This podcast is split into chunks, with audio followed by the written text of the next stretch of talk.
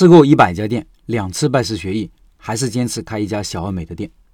昨天在抖音的直播间，有位老板问：新手开店失败可以理解，但为什么有些时候看到一些开了几年的老店也倒闭呢？挺好的问题。我觉得一家老店失败原因肯定是多方面的，但是一定离不开一条，就是店铺或者老板没有与时俱进，尤其是老板本人的成长。我常说，一家店运营到最后，拼的就是老板的综合能力，老板就是一个店的天花板。这也是我们老板们自我学习的重要性。小面馆的梅老板这十年开店也是历尽坎坷，现在生意越做越好。看看他是如何上道的，如何让自己保持成长的。老板说，以前的分享提到，去重庆学面是一个亲戚介绍的。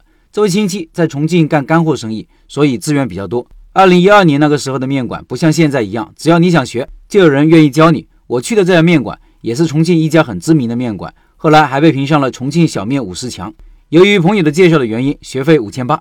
去的时候是二月份，重庆的早上还是比较寒冷的。每天早上五点钟就要到师傅店里，从宾馆到师傅的店里，中间还有十分钟的路程。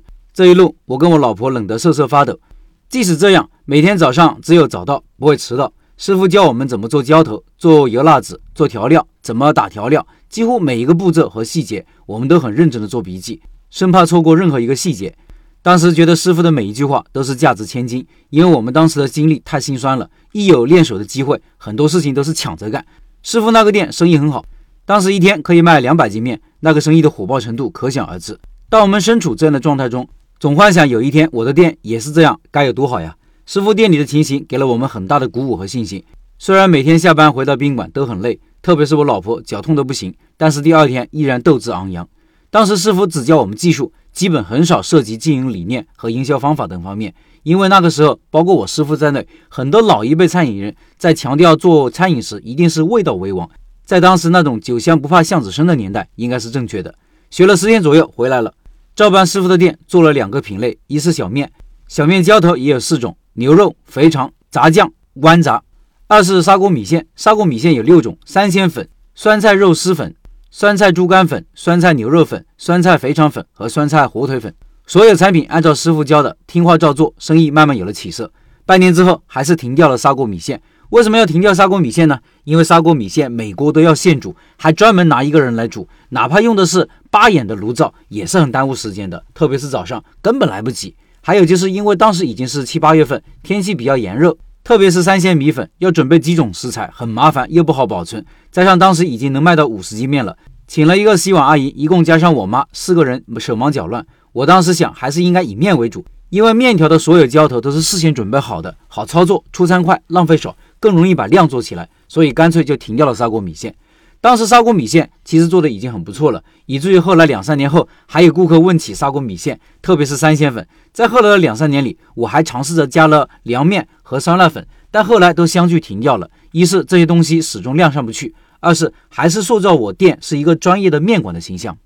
当时这个老店的位置是在一个主干道的公路旁，经常有外地的大货车司机，常听几个司机顾客说，他们万州那里某某面馆非常火，味道非常独特，并且东西又贵。生意还特别好。后来我在网上查阅了一下，找到了这家面馆，打电话过去咨询，老板说可以学，学费八千。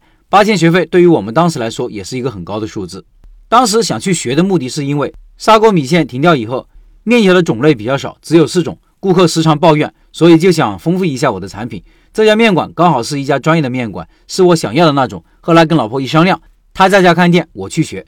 这家店的特色是主打现炒的浇头，比如有泡椒牛肉丝。泡椒鳝鱼、火爆腰花等之类的产品，它的品种还很多，还有红烧系列产品多达三十几种。但是在这个店学习的过程中，完全没有在重庆那个师傅那里的那种激情。虽然这家店生意很火爆，为什么会这样呢？我还是觉得他这种模式不适合我。首先，这位师傅主打的是现炒，类似于盖浇饭，要求有一定的厨师功底，会切菜、会炒菜、会配菜，每碗面都是面煮好了。现炒的浇头淋上去，这种模式虽然客单价高，但是出餐很慢，并且还要求有厨师功底，不是几天能够掌握到的。这种模式繁琐的事情很多，人也很辛苦。还有就是这种现炒的浇头，早餐肯定不太合适。再者，这种客单价高，在我们小乡镇，即便是中午或者晚上，空间都不大。虽然这次学习没有派上多大用场，但我还是觉得受益匪浅。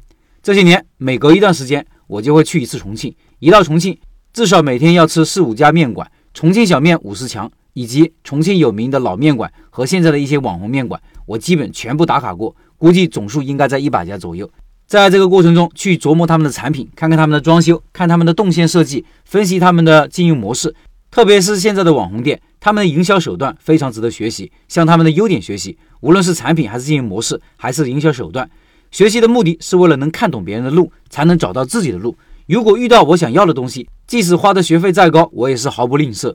重庆那些老面馆开上十年、二十年，甚至三十年，他们家的产品都不会很多，一般也就三五个，甚至有几家只是一种素面。像这样的店才是我心目中的幸福面馆，也是我想把我的店做成这个样子。关于钉钉群里有位老板说产品研发的问题，我还想补充一点，我的看法是，如果你是一个餐饮小白，最好别去自己研发。这种研发大多数也是在自媒体平台买点调料，买点所谓的秘方，自己来做着吃。但开店跟你在家自己做来吃完全是不同的做法。很多小白都不具备老陈这样的能力。老陈的甜品也是因为之前他的店里已经有这个产品，有产品的根基，并且老陈还结合了论文。读论文这一条，有几个人能做到？老陈说的打磨产品，应该是指你先有产品的正确做法，在开店前在家里练习产品。